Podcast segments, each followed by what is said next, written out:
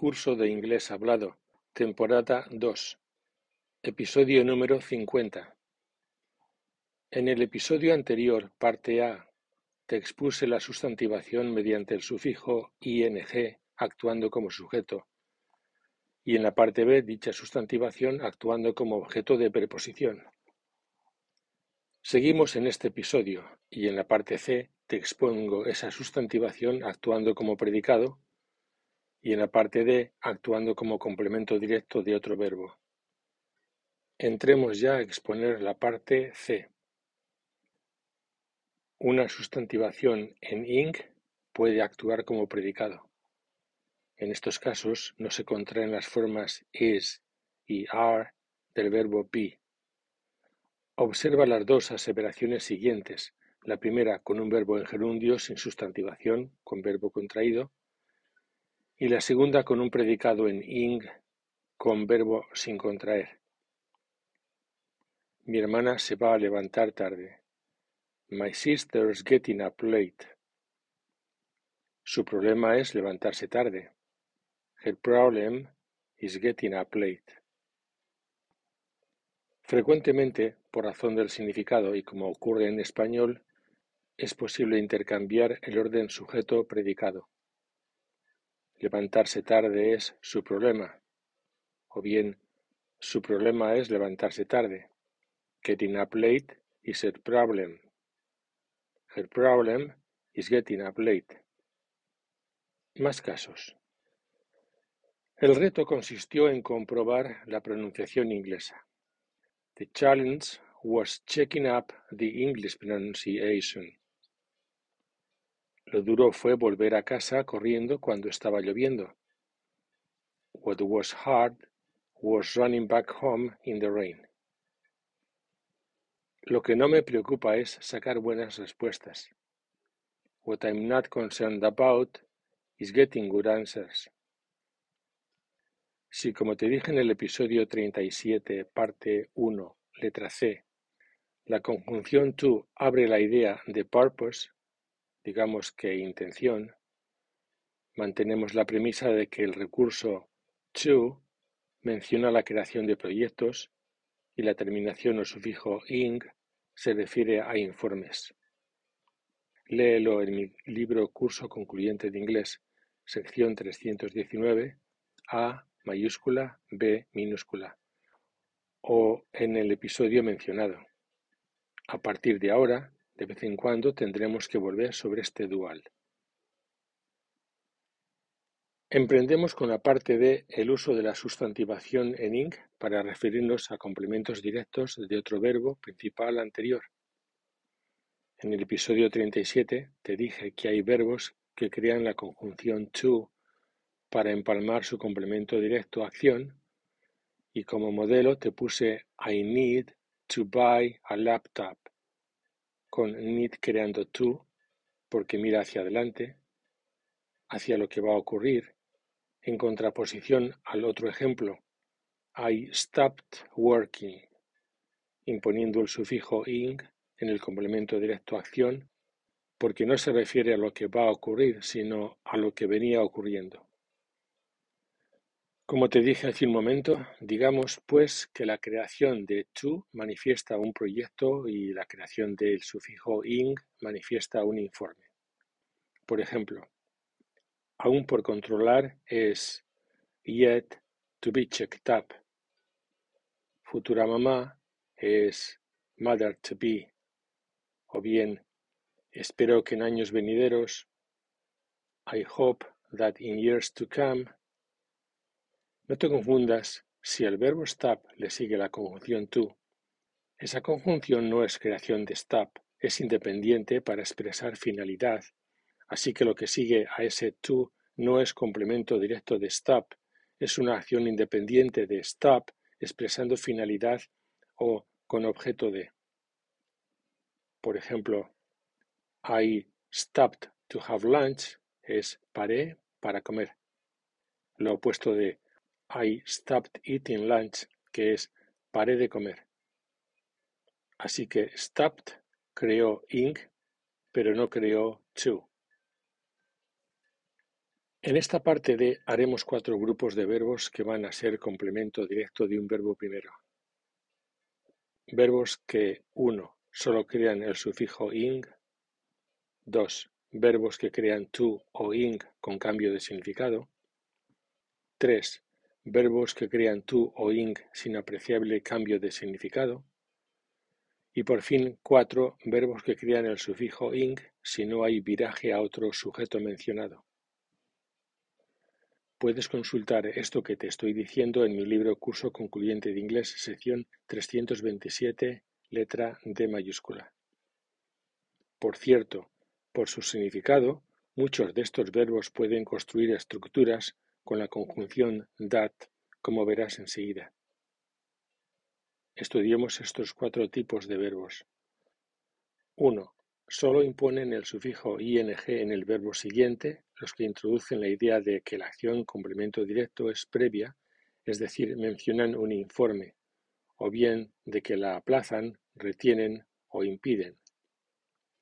Ejemplos. Seguimos hablando durante horas. We kept talking for hours. ¿Podrías por favor dejar de hacer lo que estás haciendo? Could you please stop doing what you're doing? Y entonces terminé de comer. And then I finished eating my lunch. Mencionó haber visto a Jim en la puerta. He mentioned seeing Jim at the door. No van a admitir estar o haber estado equivocadas. They won't admit being wrong. Como te dije en el episodio 45, hay verbos cuyo significado, por ejemplo, admit, permiten la construcción a través de la conjunción that. Así, la idea they won't admit being wrong puede ser expresada diciendo they won't admit that they're wrong o that they were wrong. Con el mismo significado y la misma construcción, admit también usa la preposición, no conjunción, preposición to con la idea de sentirse culpable. Otros verbos que encarnan esta idea, por ejemplo, confess, se comportan de la misma forma. Así, admito o confieso haber estado equivocado. I admit to being wrong o I confess to being wrong. A continuación, verbos que expresan la idea de evitar, aplazar, resistir, dejar de, etc. Veamos casos. Evitó responder a mis preguntas. He avoided answering my questions.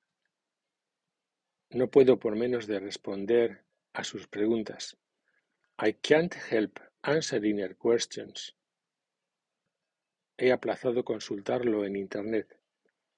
I've delayed looking it up on the internet. No me resisto a hacer esos cambios. I can't resist making those changes.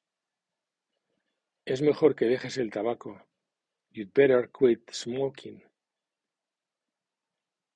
2. En segundo lugar, veamos verbos que empalman la acción complemento directo mediante la conjunción to, si se trata de un proyecto, o por medio del sufijo ing si se trata de un informe. Observa esto. Remember es acordarse. Crea to cuando es acordarse de hacer y crea ing cuando es acordarse de haber hecho. Así otros verbos. Veamos varios ejemplos. Siempre me acuerdo de decírtelo. I always remember to tell you. Me acordé de decírtelo hace una semana. I remembered to tell you a week ago. Recuerdo haber hablado con ella cuando volvió. I remember speaking to her when she came back.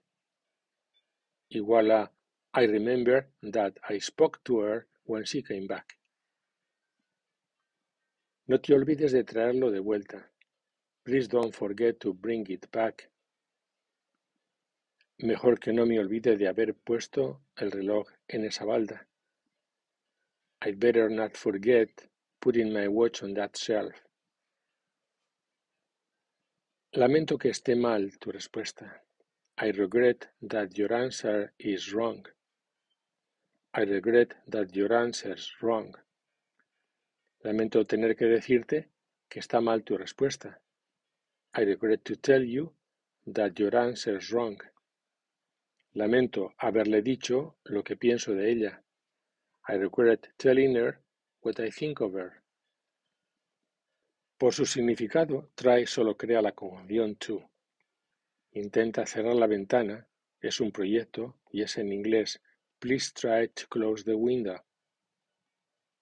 Pero ahora observa lo siguiente. Cuando en español dices puedes intentarlo cerrando la ventana, el objeto directo es la palabra lo, que al ser un hecho o acción se deja en vacío en inglés, como te dije y venimos haciendo desde el episodio 10.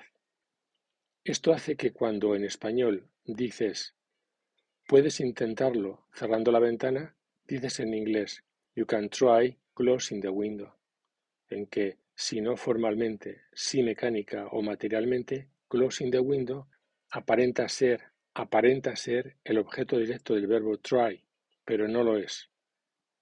Lo habría sido este it que no se dice.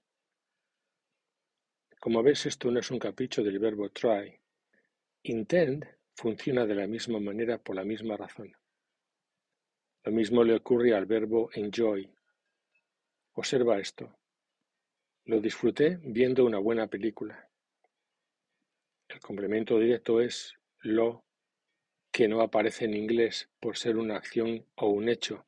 Y cuando dices I enjoyed watching a good movie, puedes falsamente sacar la conclusión de que watching a good movie es el complemento directo de enjoy, lo cual no es cierto. El objeto directo lo habría sido ese it que no se dice. Así que try, intend y enjoy pueden ir seguidos del sufijo ing, pero no lo crean, es independiente. O sea, dices intenté haciendo, disfruté viendo, pero esos haciendo o viendo no son complementos directos. Por cierto, si try no está modificado ni le sigue un adverbio, en lugar de to puede crear and. A ver si me ayudas. Please try and help me. Otro ejemplo.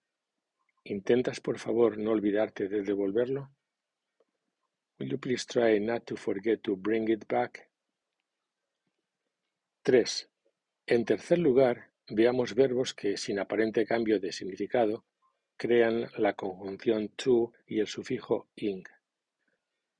Hay verbos que miran hacia atrás y miran hacia adelante, es decir, enfocan las acciones complemento directo tanto en cuanto informe como en cuanto proyecto, tanto en cuanto que se viene haciéndolo como que se va a hacer. Para explicarlo usemos el verbo like. Cuando alguien dice que le gusta conducir, lo dice en cuanto que viene haciéndolo y en cuanto que va a hacerlo. Por eso like crea tanto la conjunción to como el sufijo ing. Después, los angloparlantes tienden a usar más una forma que otra hasta que lleguemos al episodio 56 en que será exclusivo el uso de to. Y así los demás verbos que voy a utilizar en este tercer lugar. Veamos casos. Acabo de empezar a asistir a clase de inglés. I've just begun to take English lessons. O I've just begun taking English lessons. La niña empezó a hablar cuando era muy jovencita. Our little girl started to talk when she was very young. Our little girl started talking when she was very young.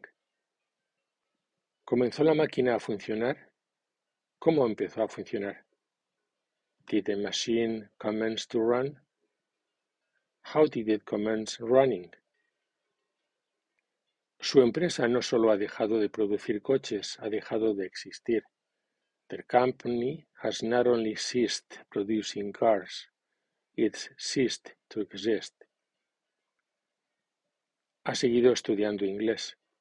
He's continued to study English. He's continued studying English. No soporto pedir ayuda. I can't bear to ask for help. I can't bear asking for help. ¿Qué te parece eso de vivir en Boston? How do you like to live in Boston? How do you like living in Boston? A todo el mundo le encanta pasear por Maine. O a todo el mundo le encanta describir su pueblo. Everybody loves to walk along Main Street. Everybody loves describing his hometown. Odio fregar los platos. Odio no hacer más que estudiar inglés. I hate to wash dishes. I hate studying English all the time. El significado del complemento directo de would like está en el futuro. Y es que would like no es like, es want algo disimulado, como te dije en el episodio 37, apartado 2, por lo que no permite que su objeto directo vaya en la forma ing. Lo mismo les ocurre a los verbos love, encantar, o hate, odiar. Esto mismo ocurre en español cuando dices me gustaría, me encantaría, odiaría, que nunca miran hacia atrás. Me gustaría ver una buena película. I'd like to watch a good movie.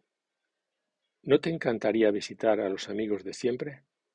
Wouldn't you love to look up old friends? ¿No detestarías tener que irte? Wouldn't you hate to have to leave? 4.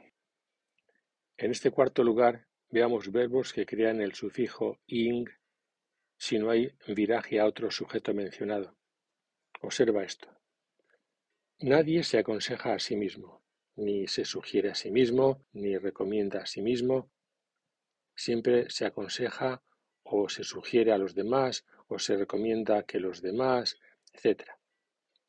Si no se menciona a quién se aconseja o a quién se sugiere o a quién se recomienda, la acción complemento directo lleva el sufijo ing.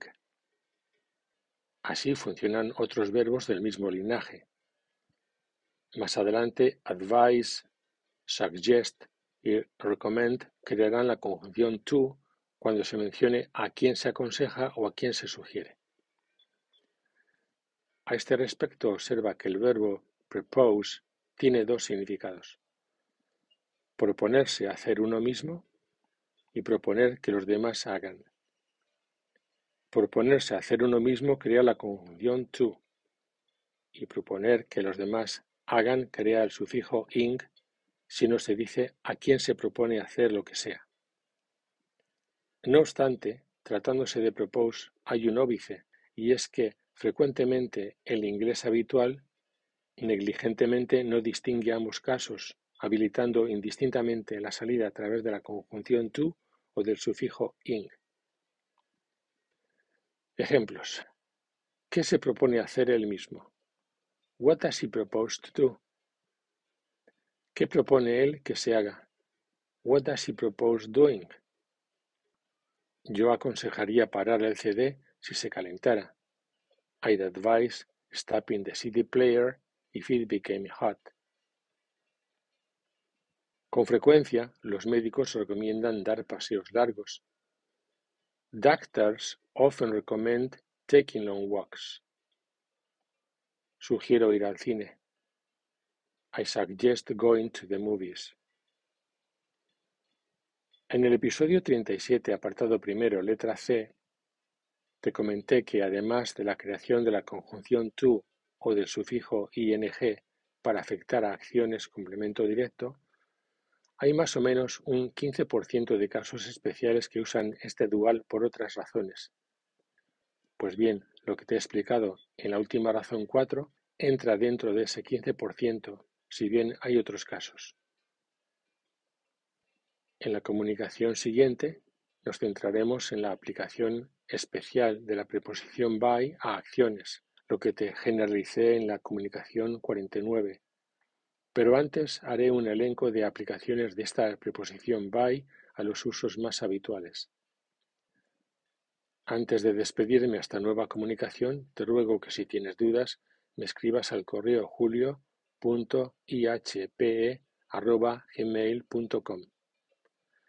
En la carátula del podcast puedes comprobar mi nombre, Igualmente, si percibes que este podcast es interesante, comenta solo a tus amigos. O quizás estás interesado por nuestra franquicia o por nuestras clases con el método completo. En todo caso, puedes conseguir información en nuestra web www.ihpe.es.